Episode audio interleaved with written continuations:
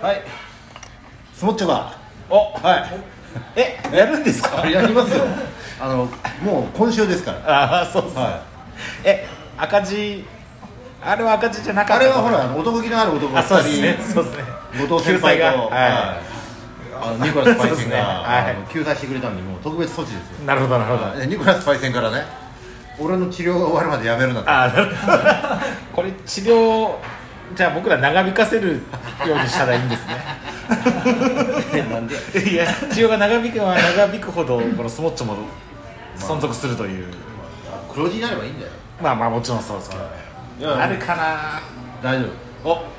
秘秘秘策がありますよ秘策ありますかプレジデント効果これとね、合計裁はいあおりめでとうござがといますうございますプレジデント効果もあるでしょうこあるといいですれはあねんそだれけあんだけいい記事を書いてくれたんだよ、まあ確かに確かにこれはもうこれで効果がなかったらさそうなってくるとそのそりゃくにちゃんそうですのくにちゃんのせいになってきそまりすゃけどそうですよまあそれは冗談としてね、はいはいえっと、5月の27日はい金曜日、はいまたあの、えー、なんだっけハッピーフライデーじゃなくてなんだっけああまたプレプレミアムフライデーそうプレミアムフライデー、はい、そうなんですねまたそうですよあのうちのしてる気がするうちうちら相性悪すぎる気がするんですけど一応守ってますよれそうなるほどなるほどねあの無名喫茶ではいやりますいつものところでねはいあのー、あれは変わんないですかレギュレーションは変わりますはい一杯500円はいはいもうチャージなしでチャージなしで税込み500円すごいで持ち込み大歓迎ただし食べ物だけ、そうですねはい、はいはいであのドア閉まってますけど、はいえー勇気を持ってそうですねえードア開けていただければ、うんはい、あのプレゼントに掲載されたあ ー皆さんに会えますからねはいプラス陽介もいるっていうそうそうそうそう洋介おりますから ははい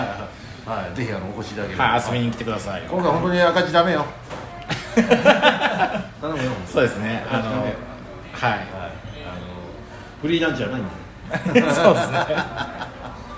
まあまあまあなんとかなるでしょうなんとかしてくださいそうですねはいお疲れ様ですあ、お疲れです。お疲れです。おごち疲そうれです。お疲れです。大先生がいらっはしゃい、いま大し先た生が、はい。はい、ということでございまして、はい5月27日、んはい、スモッチョ、はいはい、よろしくお願いします。最終回かもスペシャルです多分、多分6時には開店します。はいわかりましたお願いします。はい、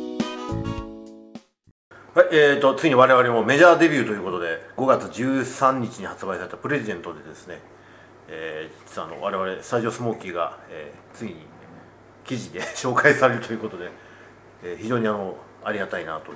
感じがししておりますけども、もともとね、あの国友さんが持ち込んでくれた企画で、えー、と話があって、まあ、それまでね、ちょっと僕単独で何回かプレジデント、あの違う名前で あの探し物にね3度ほどかな2度3度、まああの生方さんとかねあのニコラス兄さんとか POG とかもあの出てますけども、まあ、そんな流れの中で僕も出てたんですけど今回はあのえースタジオスモーキーという、えー名前で一応取材をしていただいてでさらにあの掲載を、まあ、していただいたというのが、まあ、5月13日発売のプレジデント記事なんですけどもでまあ先週はそのその時のねあの取材の、まあ、様子などもちょっと若干音源で流したんですけど今週からちょっとね、まあ、せっかくなんで、えー、おのおののそのベストトリップというか思い出深いその旅の話をちょっとしていこうじゃないかということで、はい、トップバッターはどうも、アッシュでございます。トップバッター専務ということで、はい、今、今あ二択字で決まった順番でやらせていただきます。期待してますよ。はい。はい、ということでございまして、スタジオスモーキー始まります。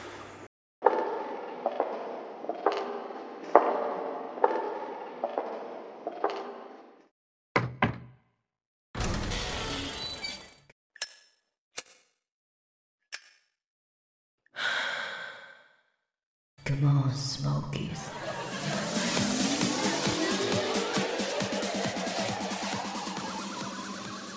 はい、じゃあ専務、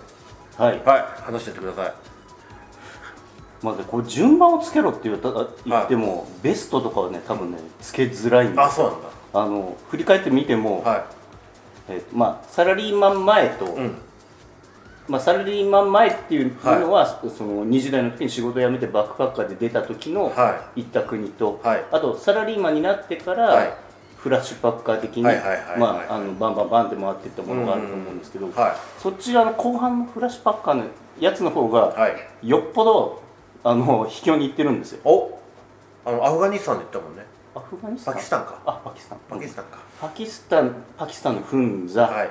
北インドのラダック、はいえー、とキューバコロンビア、はいあとなんだっけあと南米をやるっはいはいはいはいてやってるんですけどまあ散々だと思うんですけどあのやっぱ思い出が薄いわけじゃないんですけど、うんはいやっぱね秘境とか絶叫っていうのうは、んあの感想ね全部同じなんですよああなるほどあで全部全部90点とかそういう感じなんですよ、なるほど、うんなるほまあ、まあ100点なのかもしれないけど全部同じ点数どはいうん、でそう考えると人生を変えたって話ですよ、うんななんですか人生を変えた旅あ人生を変えた旅だと、う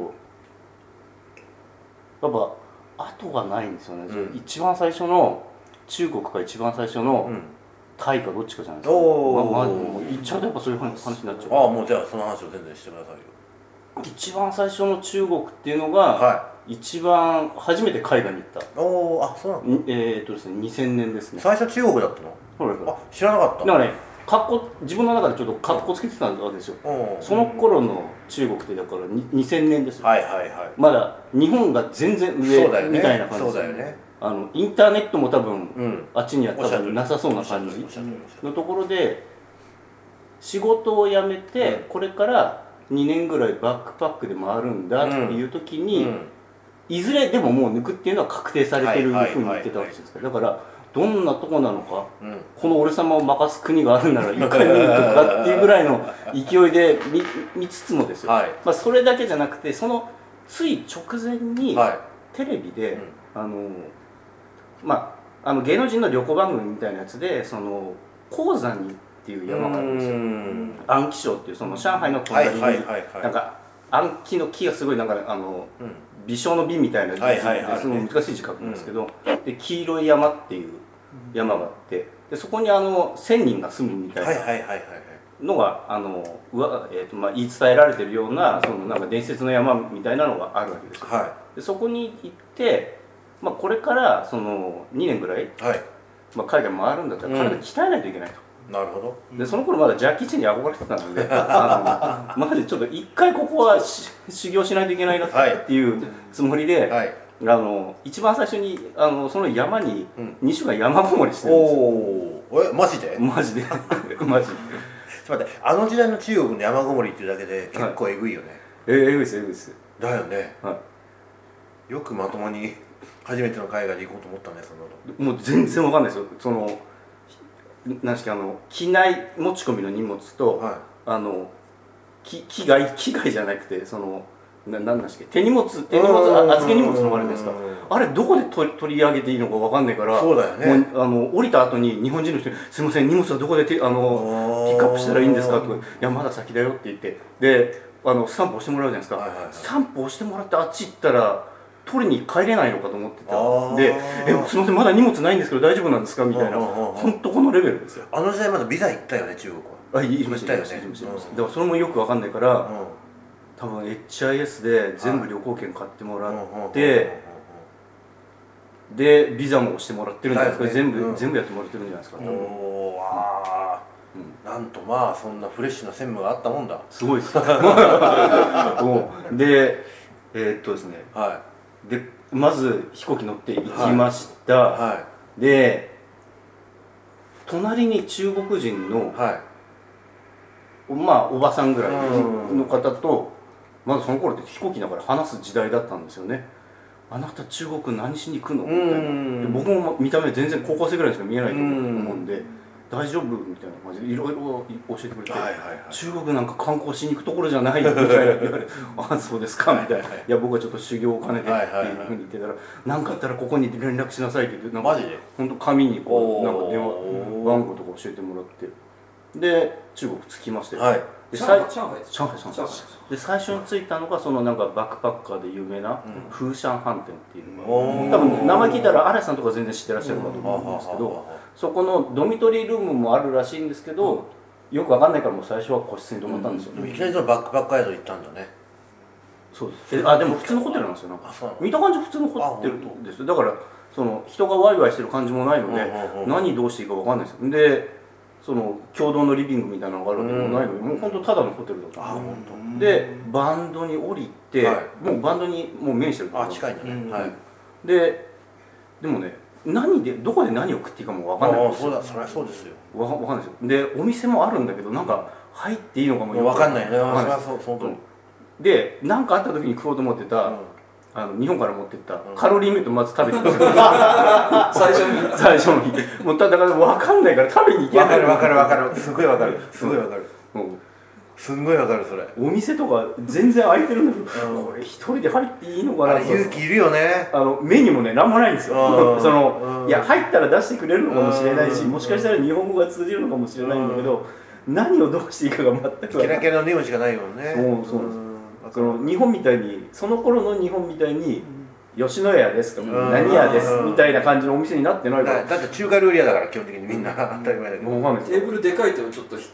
ひ腰引けちゃいますよね確かにす確だかにからそ一うだ人で入だから食堂的なのか、うんなんか弁当のテイクアウトみたいなのとか、うんあとそのいかにも屋台みたいなのがあれば、うんこれくれって言うんだけどなってうん言ってバンドをぐるぐるぐるぐる回るんですけどあの辺ないからねそういう屋台的そういうもんなんですかって話なんですよだから知らなういんんでうんでもその日はだからはいですね、うん、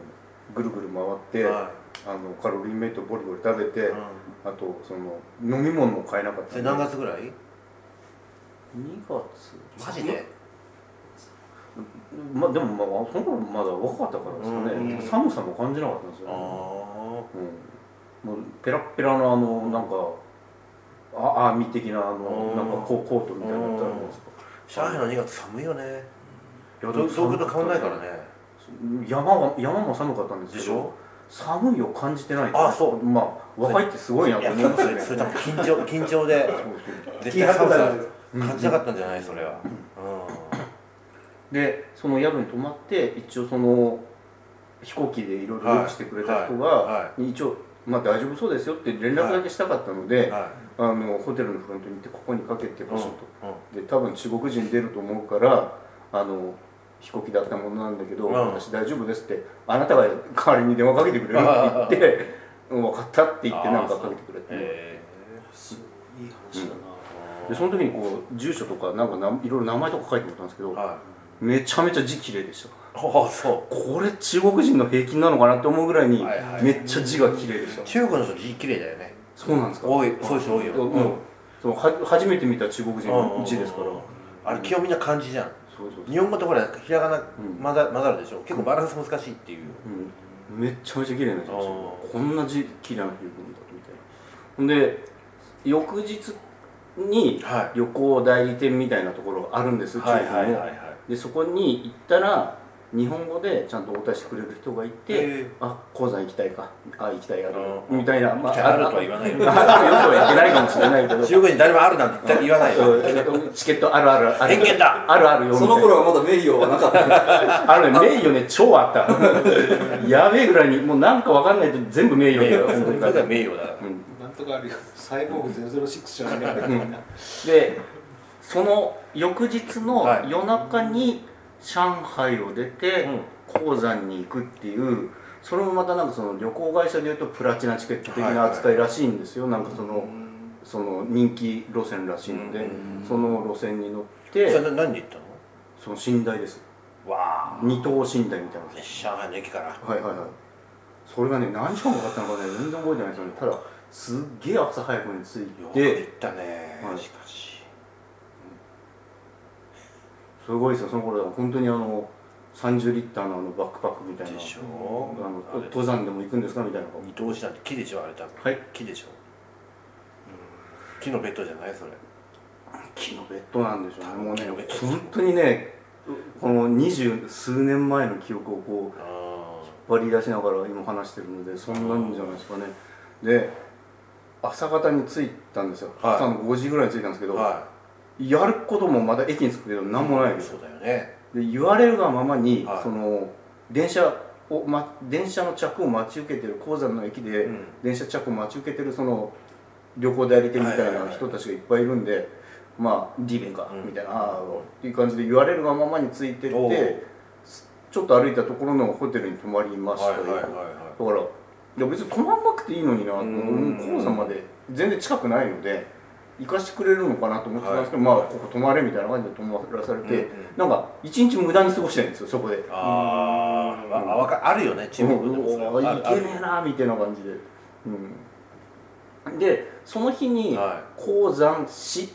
山ではなくてその鉱山市内はを散策する感じなんですけど、はいはいもうね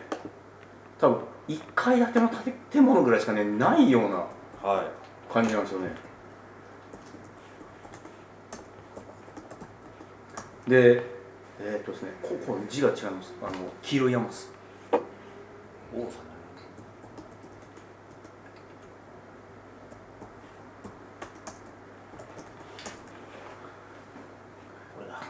水墨画的な感じそうそうそうそうあー綺麗ですね今はねすごいですねうん今はまあそんなことももちろんないんでしょうけどその頃まだね道路アスファルトじゃなかったですもんんいやそうだよねそうだうよんそうだよあなるほど不老不死のそうそう薬を飲み1000人になったというそうそうどうですかああすごいねどうもこれはいこんなとこ行ったんだでここでで、まあ、次の日その日の晩に鉱山で飯食ったり、はやっと中国のその田舎っぽい方に行ったんで上海から田舎っぽい方に行ったんで、あこれ飯屋だとかすごい見た見た目で分かるようになったんでやっとなんかお店で物を食ったりできるようになったんですよね、おでそこから翌日ーはどういうルートで行ったか多分バスしかないんだろうなと思うんですけど、でまず鉱山の麓いの、はその反転いはいはいもうはいホテホテルじゃないですよもうなんかその、反転だよねうまさにん、あの大酒店じゃないそのはい反転みたいなところに泊まってでそこをまあ2週間の拠点としてですねうんあのあ拠点にして2週間も2週間の拠点として、まあ、山の上住めないんでまああの毎朝そこから起きてなうんその麓がどれぐらいですかね2500メーターぐらいあったと思うんですけどその毎日登ったのはい毎日登ったの毎日毎日登ってましたよで登って降りてを日々繰り返すんで すかでその上上でずっとこうなんか腕立て伏せとか修行じゃないですなかなんか腹筋とか少林寺の修行みたいなうんあの座禅組んでみたりとかなんかとりあえず体鍛えようみたいなマ感じジでかほん本当です本当ですえ他にもなんか同じようなこと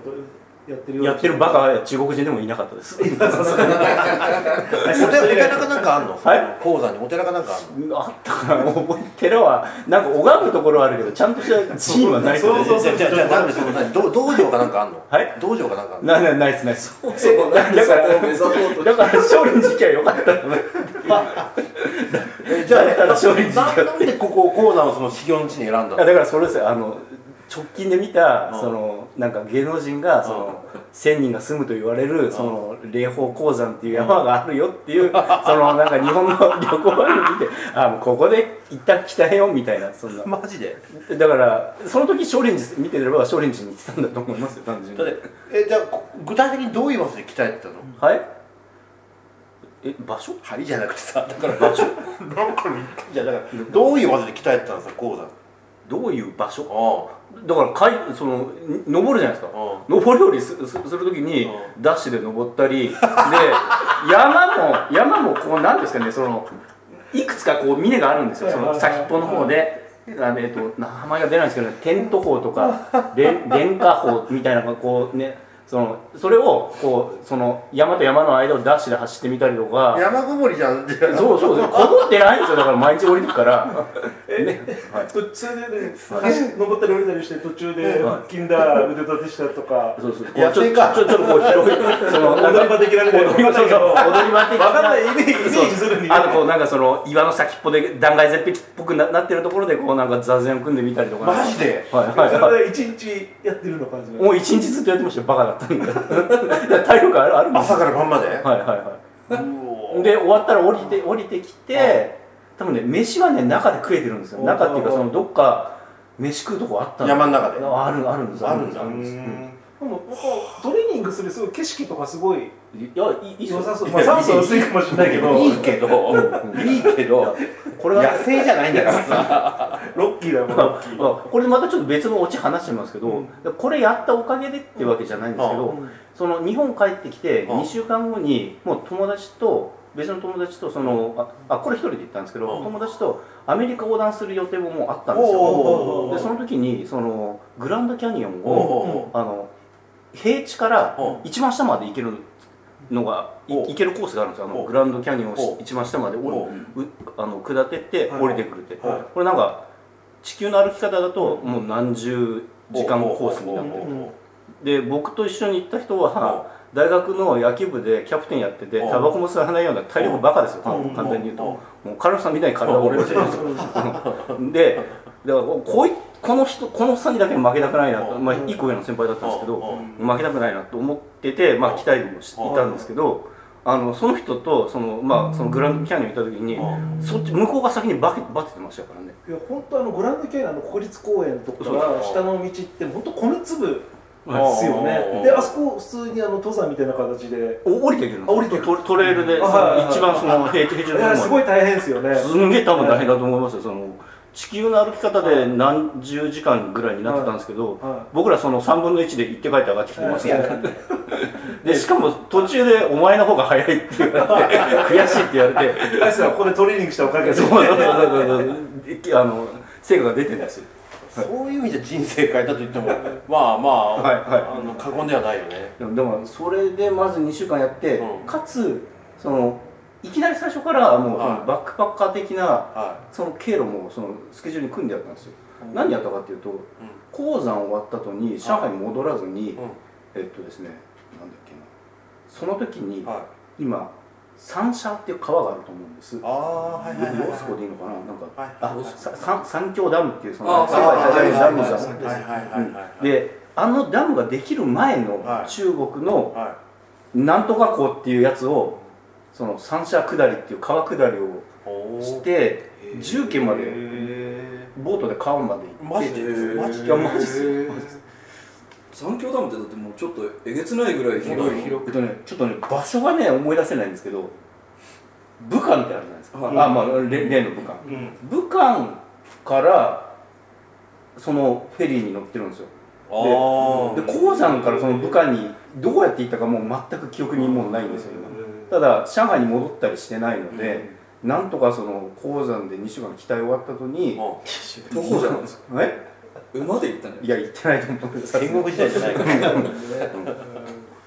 い、でそこから武漢に行ってでその川沿いのところはウウーショウっていうところも行ったと思うんですよね、はいその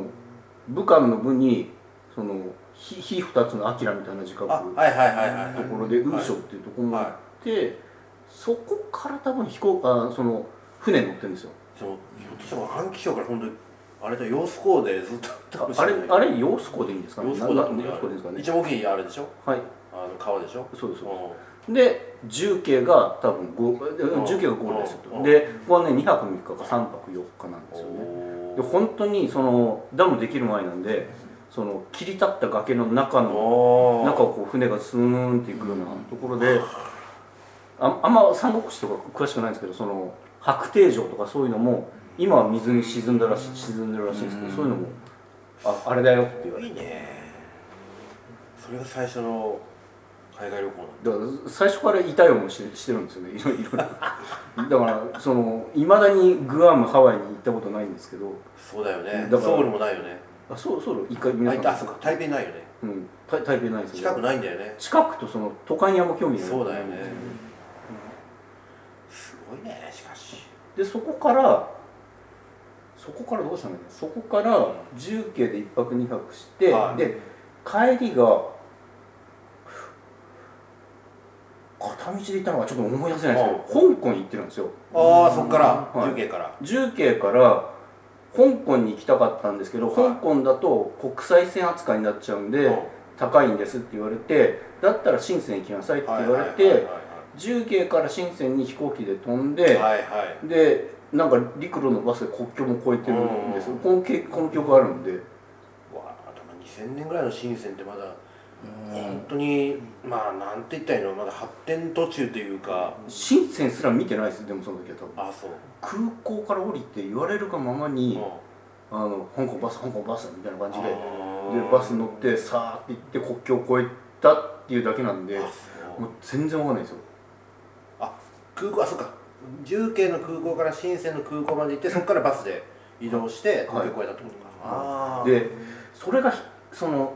はいはいはい息通過のバスなのか乗り換えてるかちょっと覚えてないあれ乗り換えるよ乗り換えてるあのほらハンドル変わるから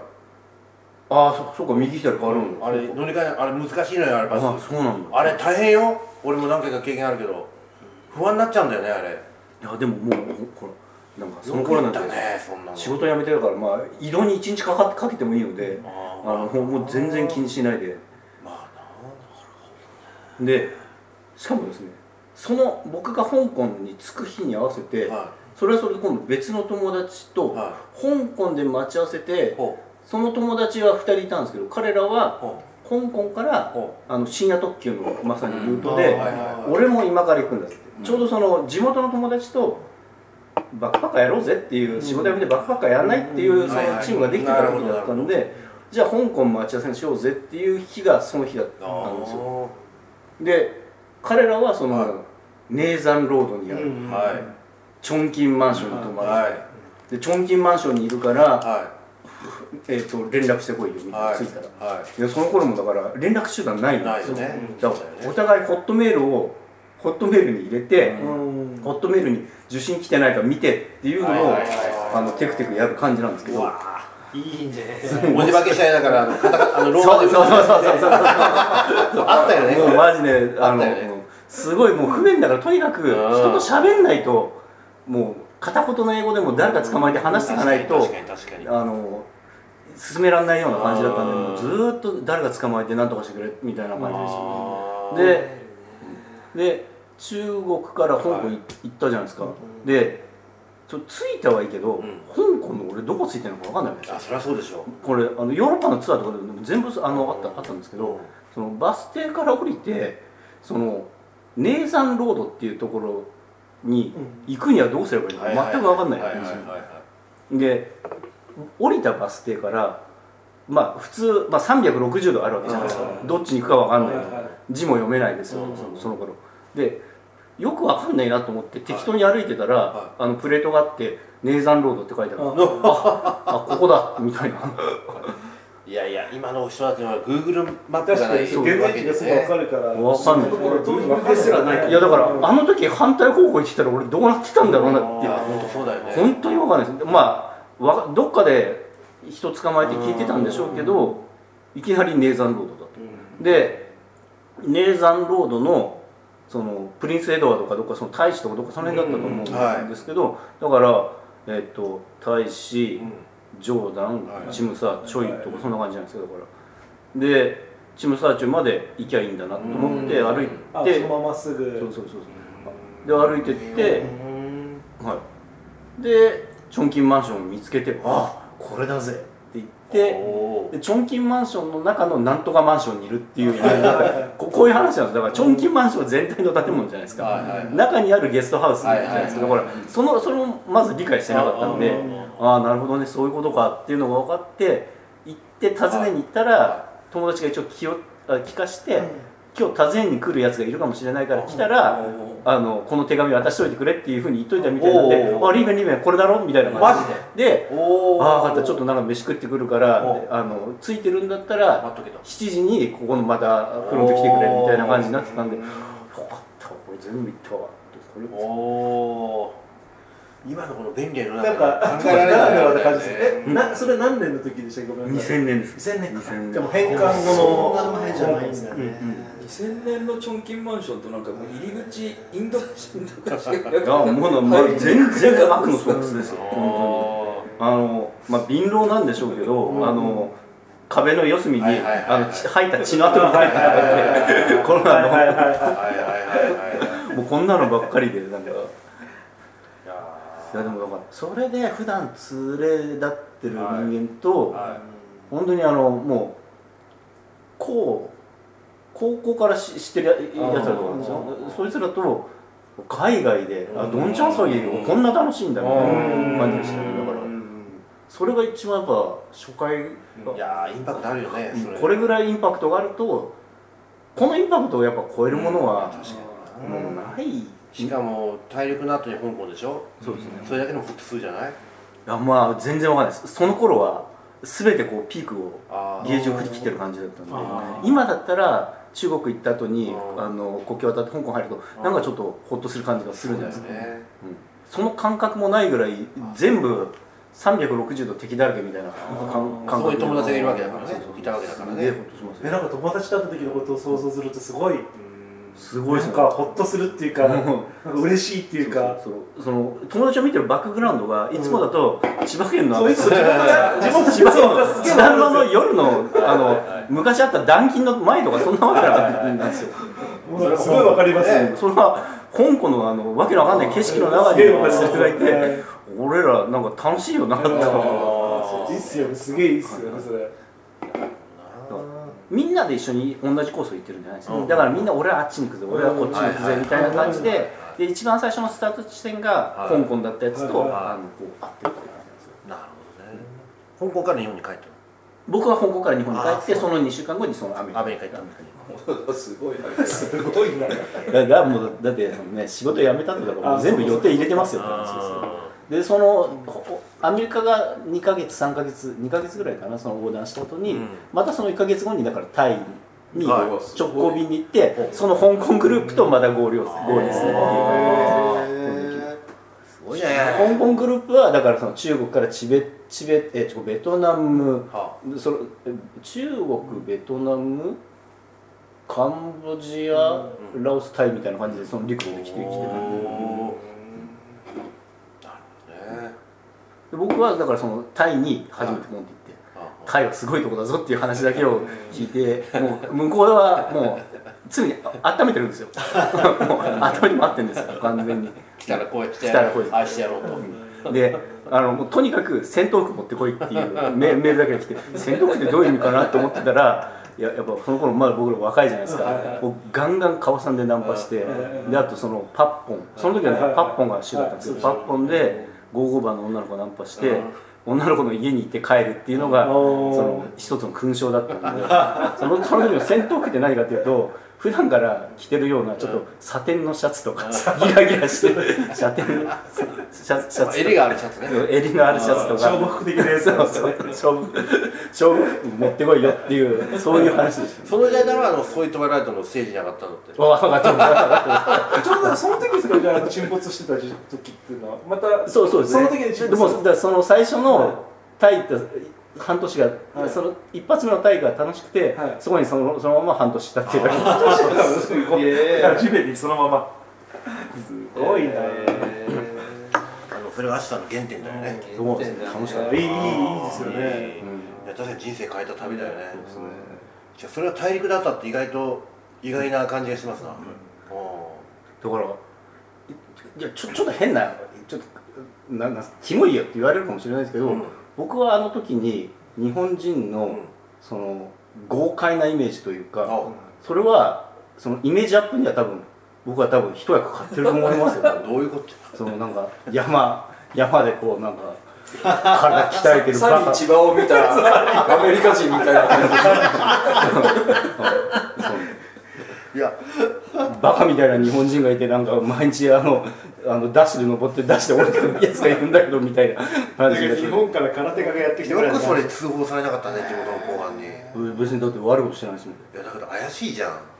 スパイとマもうでもその時の僕は多分なんか丸め込む自信はあったんでしょうね多分何を言われてもでもだからやっぱガンガン話してってましたよね話してたし周りの人もこう味方につけてたしみたいな感じがあったんで別になんかうんあこんななんか日本人でもこんなやついるんだなみたいなそっかその江田島があと10人いたらアメリカだと太平洋戦争で待ってたから男塾みたいな感じでね枝島人しかいないかだら。からだからそういう感じでいあの行きたかったわけですよね、心心意気としては常に心に男男塾塾だ男塾だったわけですよそうそうだから常に心に男塾なわけでいすよやあのお言わんとすることはなんとなくわかるけど、うんやっぱあなたすごいねで男塾の話をすればねまた長くなっちゃうんですけど、はい僕はあのまあさくらさんと同じで、は漫画の中でまあカロさん知らないでしょうけど、はい先駆け男塾っていう漫画がはい一番好きですよ、はいはいはいで先駆けおこ男塾がね、あの劇場版で公開されたんですよほあの今ガーシーでうあガーシーチャンネルでめっちゃこうあの噂になってるはい綾野剛あがはいはいあのなんだなんだっけえっとえっと合学年三面剣の飛燕という役で出てあ飛燕は売れてないあの髪髪の長いはいはいあれで出てたんですよではいでこう要要はそのなんか憲法的にこうなんか5対5で戦っていくあつあ強くなるのはまあジャンプ的なあ漫画なんですけどやっぱそこにこうちょっと右寄りなエッセンスを入れた日本男児とはみたいなのがおーこうあるのーが男塾なんですよあそうへただそのスポコンバカみたいな感じの漫画なんで僕は大好きだったんですよ、えはいはいはいでその時のその映画化された時も映画に行ってまして、うんそれ多分2000年代の2000 1999年とかはいはい98年とかそれぐらいの時代なんじゃないかなと思うんですけど、はいはその時に男塾のジャージ買ってるんですよおおで背中にも、うん来て来てましたよね男塾のジャージがあって痛いな痛いで しょでそれをそのインド旅行行く時は、はそのジャージ着ていたんですよ痛見た見た見た写真見たい痛うんで何かで何かって言われたら、これあのジャパニーズハイスクールだっていうふうにあの言ってたんですけどそれをね今度これだから全然サラリーマンになってからですね、はいタイでタイの BTS 乗ってる時に、はあの中国人が、は多分違法ダウンロードしたものかどうかわかんないんですけど、うん中国語版に訳された男塾を BTS の中でずっと読んでるんですよ、ええおこいつ男塾読んでると思って、でそいつにその僕のその男塾のジャージ見せてこうやって見せて 中国人がマジで「うん、あ生徒生徒あるか?」みたいな「お前は生徒あるか?」そうそう男塾は生徒あるかそれそう生徒あるよあるよ だからそのおいあるか言わない言わないからやだからもうそうそうだ男塾はあのお話じゃなくてリアルなんだぞって釣り桃太郎の釣りに偉いから俺はそこの卒業生なんだって言ってでそまたそこの中国人があ俺僕見て「はは」って言って帰ってきた っていうその中国にまつわるエピソードっていうとこういうものがあるええよくわかりましたすげえやええもあなたうもうお腹いっぱいでしょもうあもうないいすあなたすごいわやっぱ本当に本当にどこの世界にさ初めての海外旅行でさ中国の田舎の山でさ何もないのに天然アスレチックで来たよなんてやつがいるって話だよねこれそうですね本当にすごいよあなたは僕ネズミとカエル来るのだけ断固として拒否しましたけ どね、うんそのそのなんかそのお反転のとこでは「何食う?」って言われてはい出された時にもうそこだけはもうさって僕そりゃそうでしょ気持ち悪い見せない見ないでみたいな感じで、実際食ってるからね実際のところはねあーうんまあ僕は否定はできないんですけど僕は食べたくないですっていうまあそれはそれでいいですけど、はい、トップバッターセブの回でしたけど弱いですか皆さんさすがセブンあと男塾のよくわかったその気概が絶対見ないでしょ 見ないでしょじゃあ見てみようかなって言わないでしょ男塾うん俺全部読んでるよ僕ら世代結構みんな見てないですか男塾僕俺らは好北きだ斗しの剣か男男塾かしかね全部読んでるえそれ読んどいてそんな感じな のそんな食いつけよいやこれ食いつけよだしこうなんかそのそのエッセンスで出来上がった人がこうなるって思わないもんだってなんかいやあのよくわかるだからまあよくわか るだけど男塾の話したら長いからさ僕もちょっと我慢してるんだよ、意外と男塾好きだなそうなのうん、男塾は全部読んだよ あそうなの、いや俺ちょっとわかんないんだいけやどジャンプでも読んでたしあそう参考本も全部読み直したしあそうなのうん全部えーだってでヒエって言ってよくわかる、うんなるほどもうでもストーリーとか役名とか全然忘れちゃってますけえどでも男塾のさ江田島がさ、うんあよくわかん江田島ない気合平八なんかそう平気合だけでさなんかヘリコプターのエンジンも何にもついてないのに気合だけであのプロペラ回してさアメリカに飛んでくみたいなさわけわかんないのが多くて確かにねその気合を感じるよね、俺読んでないからさっぱりわかんないけど当時人気ありましたからあったようん宮下明だっけそうそうそうはいどうですかも出し切りましたかう出し切りましたもうもう一滴も出ませんあはいじゃああのトップバッターセブの回でしたありがとうございました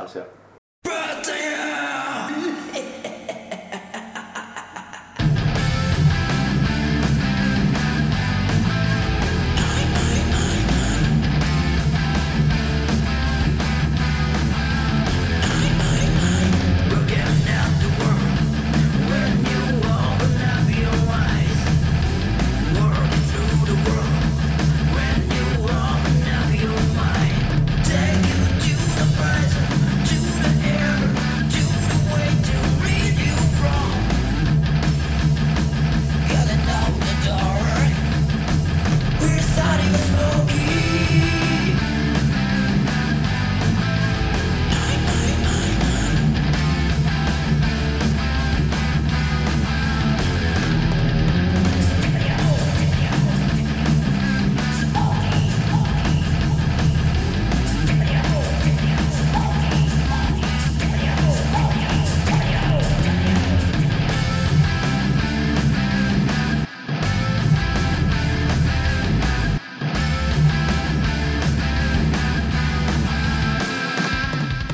ダダスモーキー